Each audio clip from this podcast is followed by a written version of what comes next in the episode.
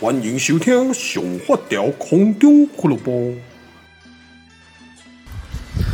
Hello，各位听众朋友，大家好。今天比较特别，因为今天的 Podcast 录制是在室外。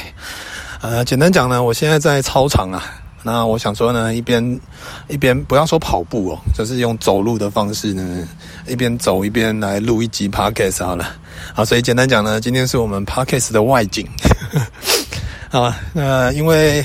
诶，我之所以会来运动呢，并不是为了要瘦身或者是怎样，或者是说哦年底啊，或者是这个月底十月底呢，还有一个漫威路跑，哦，并不是为了路跑去做准备啊。诶，甘南贡呢，就只是单纯想说，诶，脚啊，我的脚啊，哦，上帝给我们两只脚啊，平常呢都在家里面做一些呃电脑前的工作，那脚比较少用到，所以想说呢，还是要让它动一下，不然的话呢，很怕它老了会萎缩，所以就出来走路。我并不是跑步啦。那我这一阵子呢，基本上就是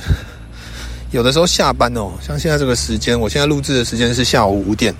那下班的时候，我就会来操场走，那走个十几圈再回家。那当然，当然啊，就是因为现在天气也其实呃入秋了哈，在这个时间蛮凉爽的哦。刚刚今天没拜，然后凉爽呢，就走走走，然后流个汗，然后你知道在流汗过后呢，回家打开一杯冰啤酒来喝，送，跟他送呢。那之前也有人给我有分享到说，哎，我下班呢都会来操场这边走路啊。还有人说说，哎，那你你是要为了减肥吗？还是怎样？没有，完全没有。我们的目的非常简单，就是让脚有工作的机会。不然呢，我记得我之前我在那个我在跑岐山路跑二十一 K 的时候，因为我们是立志要做回收车嘛，毕竟我们是国际回收车大使，呃，就是路跑以做回收车为主啊。不过呢，为什么要？要要跑，其实有一一点原因，是因为我们之前搭回收车是十，我们走到十四 K，还是十十四 K 左右，还是十五 K，我忘了，才看到回收车。你可以想象吗？我之前是没有在运动的人，那我在北韩路跑呢，十 K，哎，我北韩是跑十 K 吗？我忘了，反正就已经跑到差点快往生了啊，所以。这部分呢，就是想说呢，让自己的脚来走一下。那你们刚刚哦，你会听到我背后有一个声音哦，有一个音乐这样从我旁边掠过。原因非常简单，因为现在操场不是只有我一个人在走，还有很多人在跟着一起走，所以有一些跑者可能在听音乐，他就会从我旁边啊来行过。好，那这当然啊，这一集 podcast 比较特别嘛，毕竟是外景。所以呢，如果说你本身现在躺在躺躺在床上在听我们 podcast 的朋友，你可能会觉得哦。感觉感同身受，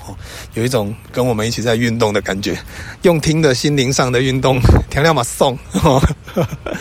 好，那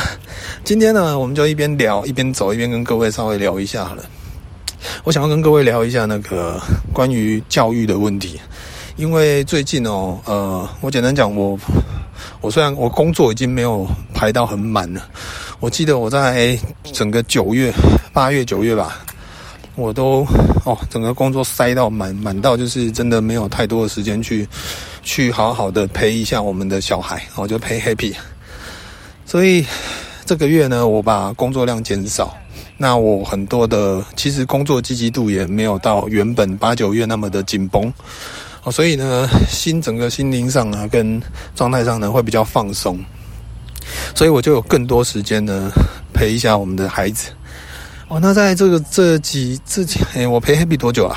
嗯，算一下，大概两个，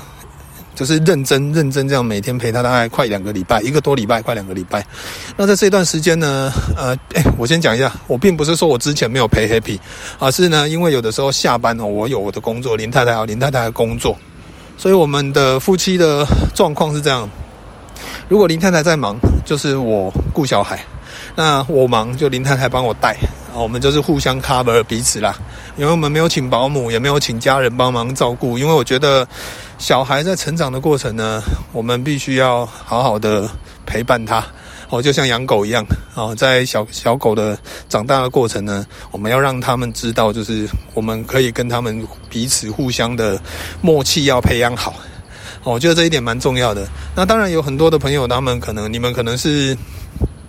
双薪家庭哦，两个都要在外面工作。那白天有的如果没有跟爸妈住，可能就会托保姆，或者是寄在那个什么那个叫什么托儿所嘛。哦，市区好像蛮多这种单位的。那我们乡下没有啦，我们乡下就是不是给爸妈顾，因为爸妈都健在，都还蛮健康的，就不是给爸妈顾呢。就是像我有的时候回市区就会。托我岳父岳母照顾，那我们就可以有更多的时间跟空间来做自己的工作跟想做的事情。那前一阵子我因为哦常常要拍片，要剪一些一些，像我前一阵接了两个华硕跟一些 Sony 的的案子，所以要赶稿呢，有的时候都剪到半夜三四点。那伊那里会哦，哦有的时候真的蛮漏的，也不你你就是因为林太太也在忙。那所以变成说，我的工作就要先放着，然后先先哄他啊，然后陪他玩啊，然后呢，虽然 Happy 呢才刚八个多月，但是其实哦，小朋友，因为我们毕竟我们是万物之灵嘛，哈，我们人类自称的啊，所以呢，跟一般的狗、一般的猫不大一样，会比较聪明一点哦，所以有的时候我们会觉得说，哦，啊，就是婴儿嘛，啊，婴儿的笨笨的对吧？但其实没有。因为小朋友呢，其实在这个过程哦，嗯，他一直在学东西，那他一直在看着你，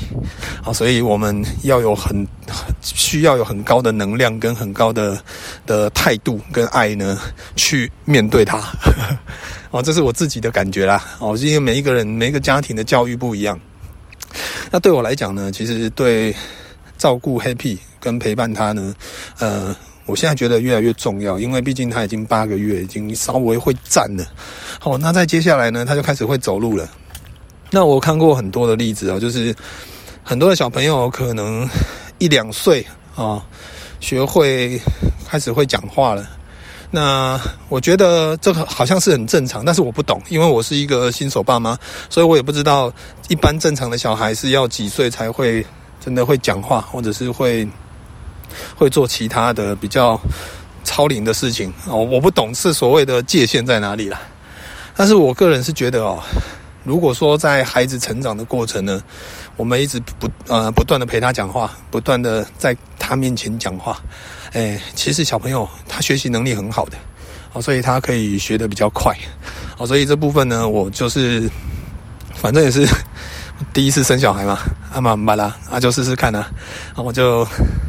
可以可以多跟他讲话就多跟他讲话，所以有的时候我在会跟呃很多来店里的客人或者是一些同样是遇到哦，就是跟 Happy 差不多年纪出生哦，跟我差不多年纪当爸妈的朋友，或者是一些网友呢，呃聊天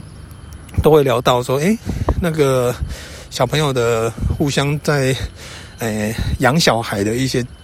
一些经验呐，啊，不是很多人都会这样吗？以前呢，就是还没当过兵的人，在听人家讲当兵，都会觉得干你要讲什么听不懂。但是在听很多的呃，就是我们自己经历了以后呢，你就会有自己的心得跟跟一些故事嘛。然后呢，跟一样的新手爸妈就会比较好聊。那通通常聊呢，我都会很建议他们，因为有很多的的爸妈会问我说，为什么你们的 Happy 这么超可爱可爱以外啊，因为这种外表这种东西呢，就是爸爸帅，没有其他的原因的齁。但是如果以个性来讲哦，我倒觉得，嗯，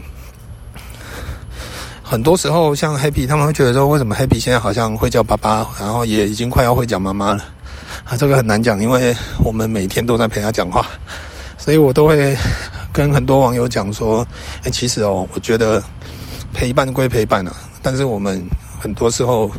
可以尽量跟他讲话，就尽量跟他讲话。啊，我的习我的经验是这样，因为我养狗养猫呢，其实也养了好几十年了，猫比较少啊。那养狗的部分呢，我的心得经验就是这样，就是好像你一直不断的跟他讲话呢，他会熟悉你的频率。其实，在黑皮在肚子里面的时候呢，我就很常在跟他讲话，所以他会很习惯我的声音。有的时候他甚至在哭。然后、啊、我在，我就是用用我现在的语调呢，在跟他讲话呢。哎呀，笑的那些靠山啊，啊，那你有什么问题你跟我讲。他或许听不懂，但是听久了他就会懂。我相信是如此啊，所以我都会用很多的呃方式跟语气呢，让他去习惯我的样子哦，我的所有的声线说话的样子，呃，他久了呢，他就觉得，他的过程中一直都有这个声音陪伴他，然后呢，他对我其实就会比较。比较亲呐、哦，就是也不是说他跟林太太不亲，因为毕竟他以前是一条 USB 线，直接跟林太太母体连在一起，也是待了快十个月的哦，所以小孩通常都会跟妈妈比较亲，这很正常。那之前我跟各位聊过，就是我们当爸爸的，其实跟小孩不大一样，是跟妈妈不大一样。妈妈是因为有 USB 线的一条脐带连着，所以跟小孩呢，其实某一个层面来讲，他们是生命共同体，这这没话讲。啊，我们男生呢，也不是说你你你是一个捐精者而已哦。其实，在真正有当爸爸的感觉，是小孩呱呱落地哦出来的时候，从产房在那边哭的时候呢，那一刻眼眶泛红，然后觉得自己真的是个爸爸了 啊！以前都在肚子里面看不到摸不到啊，哦，就像我我。之前前天在那个散步直播有讲，我说那个这种感觉像你去募资平台买东西，然后呢，诶，你你看得到这个东西哦，你知道是一是一个产品，但是呢，你实际拿到它可能已经过了半年十个月了，哦，你才拿到这个产品，你才真正有感觉，你又买了这个东西，啊，所以呢，我觉得呃，小孩对我们男生来讲，那我们爸爸来讲呢，就是这种感觉。有点像募资平台买东西。嘿，Happy 出生以后呢，我才开始有那种当爸爸的感觉。那我觉得，呃，重新开始哦，因为毕竟小孩跟妈妈比较早，比较早认识啊。我们呢，就是等他十个多月以后呢，出生以后，在扣掉月子中心，很少碰到面。出月子中心开始才认识他。当然，Happy 一个多月的时候。所以我正式跟黑皮认识也大概，诶七个多月而已。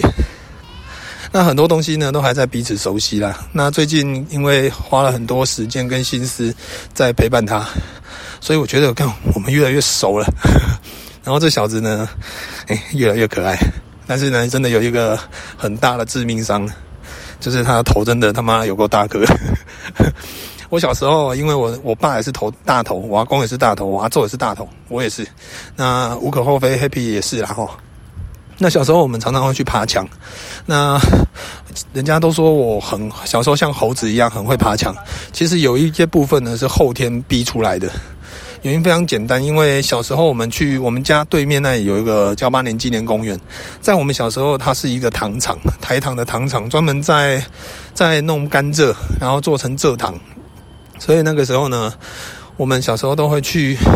偷跑去园区里面去偷拔甘蔗哦，就是甘蔗有一些甘蔗已经在货车上了哈，那个他们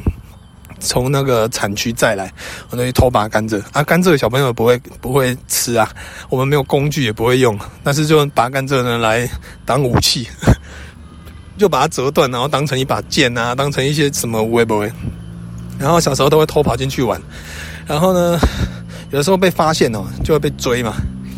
那我曾经有遇过这样子，就是很多我们一群小朋友就皮嘛，然后呢，从穿过那个栏杆，大家都从头啊、身体啊，就因为小朋友小，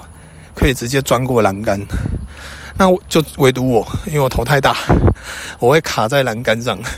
所以我后来都是紧急情急之下呢，呃，后天环境的因素造就了我很会爬墙。我小时候小朋友，其他小朋友还是一样老位置哦，看到栏杆就钻过去，我没办法钻啊，因为一定会卡住，所以我只能翻墙哦。我那时候身高是多矮，一百二十几公分，一百三十几公分，还是可以爬墙的，很超强的，根本就猴子。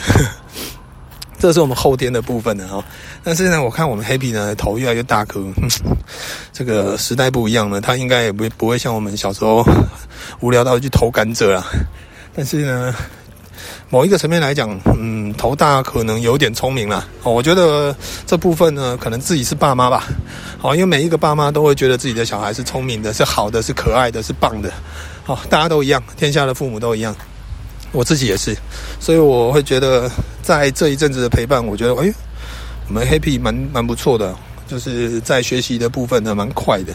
啊，那跟我的默契也越来越好。那有也有人问我说，那 Happy 在长大的过程会会是用什么呃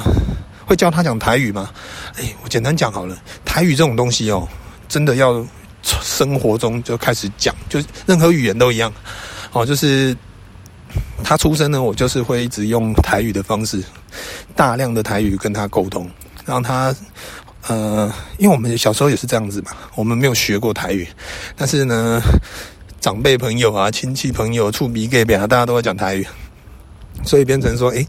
这个部分我们耳濡目染就会了，也没有特别去学说什么发音，因为现在很多的国小、国中呢，好像有在教教一些台语的发音啊，那些台语发音其实连我们自己都不大会念了啊。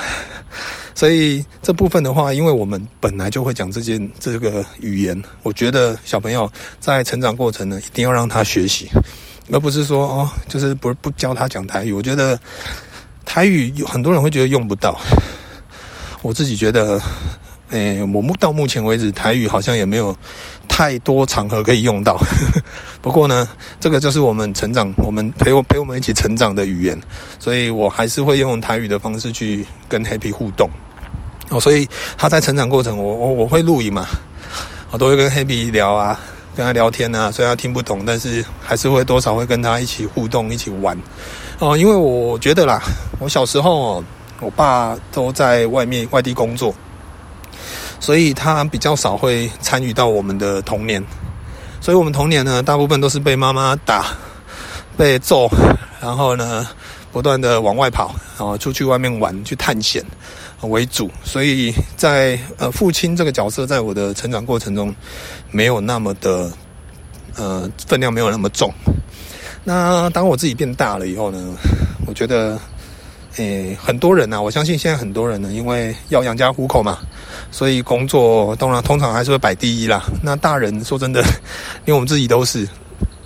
你人生过了三十几年了，好不容易对突然间多了一个小孩。靠腰整个世世界呢，你还要瓜分一点时间给他。以往我们可能没有小孩的时候，看我下班要去跟同事喝酒，要去跟兄弟烤肉，那这是我的时间啊，我爽啊。然后然后结婚以后，哎，要把时间呢，有一个部分呢要留给老婆。到现在呢，哎，又多了一个小孩，你要把很多的的空间呢再切一些给他。那这样子呢，就会觉得嗯。刚开始不大习惯，但是现在我觉得不习惯也是要，也是要去面对啦。那与其面对呢，不如就开心的去享受它 啊！就所以，我把工作呢，呃，稍微稀释掉了。那我们有一个很好的，我觉得是我们幸运的一点啊，就是我们是有自己的店哦，所以我们的时间比较弹性，不是说呃朝九晚五啊，上班打卡，通勤赶赶上班那种。那种上班族哦，所以我们时间会比一般的呃双薪家庭或者是在外面工作的的爸爸妈妈呢来得多一点。那有这得天独厚的好条件，我觉得就是应该好好把握它。所以我对就是我前一前一两个月呢工作满到其实有点压力，赚钱虽然是要赚的，因为毕竟有买房子嘛，那很多的。贷款呢，还有一些装潢的费用呢，这部分也都是蛮高的哦。所以那我简单讲，就是我的新房子哦，我花了很多的心血在里面。那也希望这是一个一个人生的其中一个梦想的。那梦想，我觉得梦想这样，你就是不断不断的累积，不断的堆砌，然后越爬越高。好，所以有很多的小梦想一直不断的累积。我没有那种好高骛远，什么要一步登天，从小就说我要当总统、两岸领导人，或者是干什么无为不为。好，我们的梦想非常的渺小，但是呢，就是因为这些渺小的梦想，才让我们爬到现在。那这间房子呢，就是我的其中一个小梦想。我花了很多时间在里，还有心血在里面，然后包括金钱呢、啊，所以。要努力的工作赚钱呢，除了养小孩，还要支撑起我这样的梦想。那这个梦想支撑起来以后呢，他就可以帮我完成更多的梦想，因为我把很多梦想种子都埋在这个房子里面。所以我也非常期待，那也非常期待 Happy 再大一点呢，可以住进我的梦想 梦想里面，然后呢，在这个梦想里面茁壮，让他可以继续呢，也越来越大，然后有自己开始有自己的梦想去完成。啊，人生就这样而已，非常非常的简单。所以我前一阵子就比较多时间心思都放在工作上，没有太多时间去陪伴他。那开始认真的，呃，下班我下班这样洗完澡，手机丢着就开始陪他玩了，没有太多的，没有太多的空间心思呢去做别的事情。好，所以大部分的时间都是陪伴他，然后陪他一起流口水，陪他一起讲话，然后呢陪伴他开始会越来越站立越来越久的每一天每一个时刻，我觉得这部分还蛮棒的，嗯。可能是有一点弥补我小时候呢，父亲不在身边哦，就是我们成长过程。其实很多时候我看很多的朋友，他们都说哇，他们爸爸怎么样怎么样，我都有的时候会很羡慕啦。但是对我们这种年纪的人来讲呢，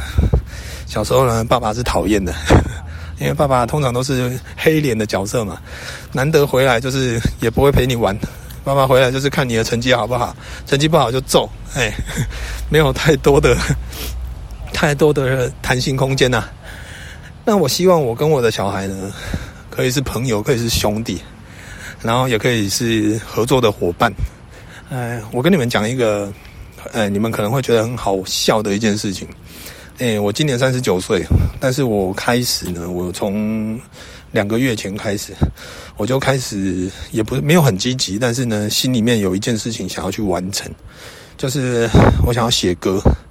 所以我在两个月前呢，开始上网去去找一些听一些歌，去去做一些分析，上一些课，哦，就是自己去找资料。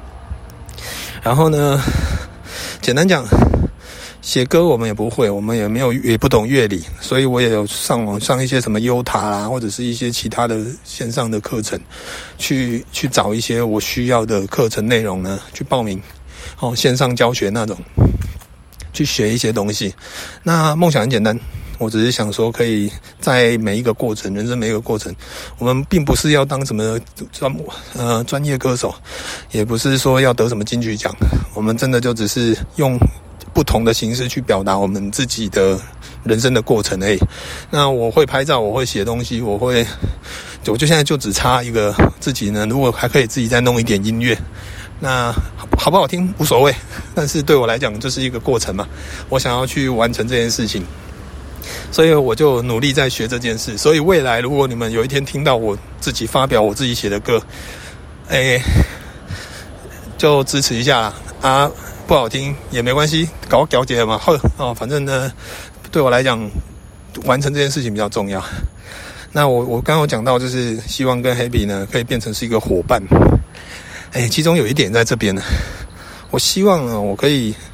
我可以跟他一起写歌啊。我们他，因为他从小嘛，小时候他长大以后，再接下来，他应该开始会走路了。然后会走路呢，呃，我希望不，我没有要求他一定要很会讲话，但是他，我目前陪伴他到现在，我发现 Happy 的节奏感很好。呃，我在放歌啦，或者是，平常在那边在他面前哼呢，他都会跟着打拍子。那我觉得，诶，这个是你自己先天天生的有这样子的的能力。那我我觉得可以更更琢磨一点。那刚好我现在也在想说，要自己弄一些自己属于自己生活的的一些小创作啊，一些歌曲啊。啊，最简单就是用嘻哈的方式，哦，那种 rap 方式最快，一个节奏嘣嘣嘣，然后开始念，然后写词就好了。他希望呢，就是之后可以跟 Happy 一起。用他用他的世界，我用我的世界，我们一起来来来学习这件事情啊、这是我目前最期待的一件事啊。好，那当然在很多的成长过程中呢，我觉得大人哦，大人的样子，小朋友是看得非常清楚的。所以呃，我这样讲好了，我不知道我现在讲的对不对哦，但是就是我个人的想法，就是我觉得哦，比如说。你是在家暴中成长的小孩，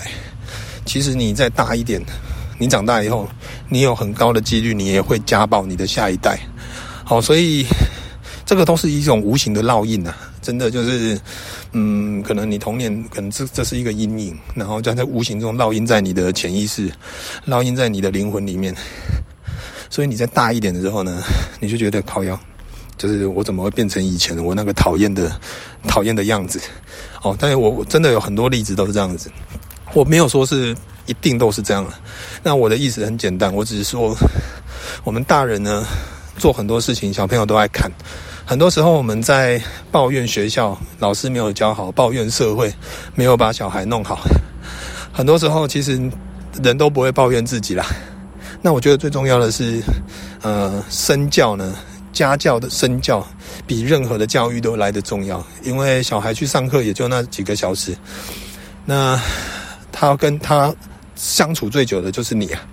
好，除非你就是每天在工作，你不在家，那另当别论。但是像我们这种状况呢，每天跟小孩相处的时间太长了，我觉得自己也有在反省啦，就是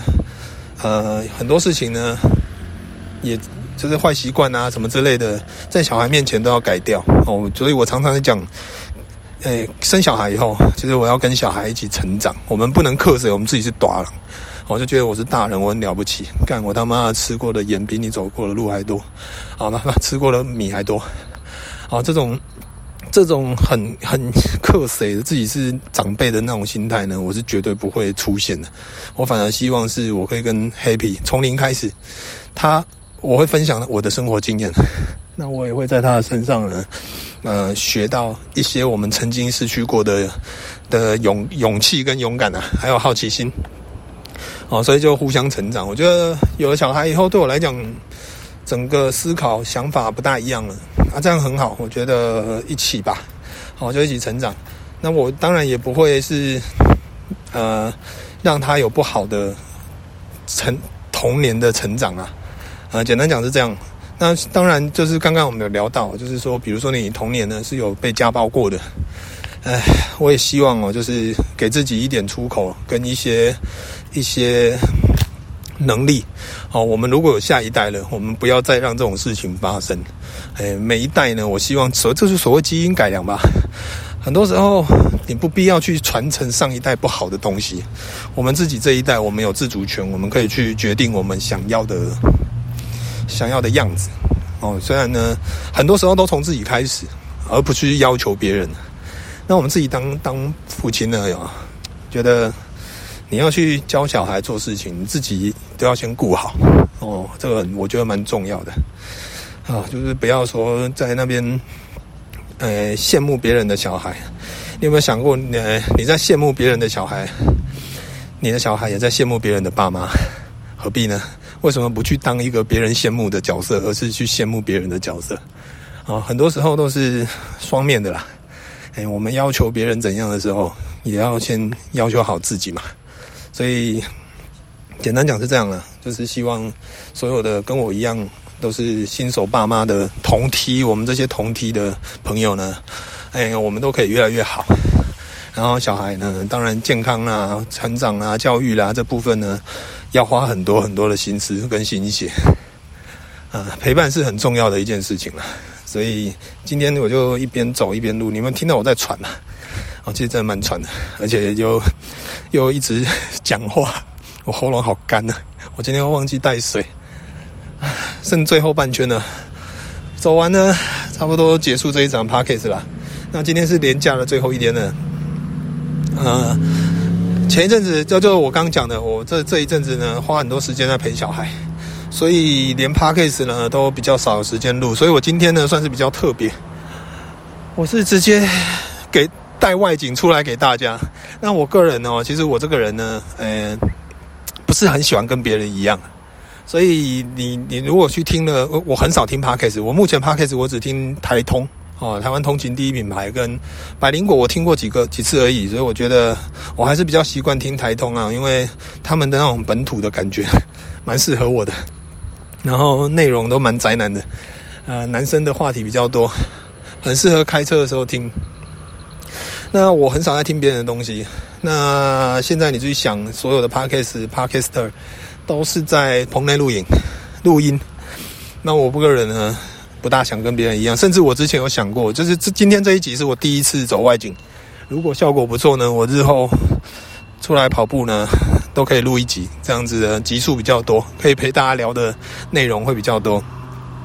然后我之前也想过，就是直接用 Podcast 的方式来录吃东西。以往我们的主菜啦，煮菜或者是吃播呢，都是用录影的。那我想说，哎，就是让大家留一个想象的空间。Podcast 就是收音要好，所以想说呢，就是用录录影的方式啊，录音的方式呢，让大家想象啊，我们就在那，比如说今天吃火锅，我们就在那边吃火锅，你们就用听的，喝汤的声音啊，咀嚼的声音啊，感觉好像还蛮好玩的啊。就是我自己想做的是这样子啦，因为我我从以前到现在都这样，我的很多的想法，我不喜欢跟别人一样，我觉得跟别人一样，就是你就是。换汤不不换药嘛，怎么玩就是那几样。那我觉得大概基本的规则跟它的结构呢，啊，了解以后，我们就可以在这里面做一些变化，这样会比较有趣一点哦，比较不会那么无聊啦。好啦，那我要回家，我要去全联买菜了，等一下要回家煮煮晚餐了。感谢你们今天的收听啦，哦，好渴，拜拜。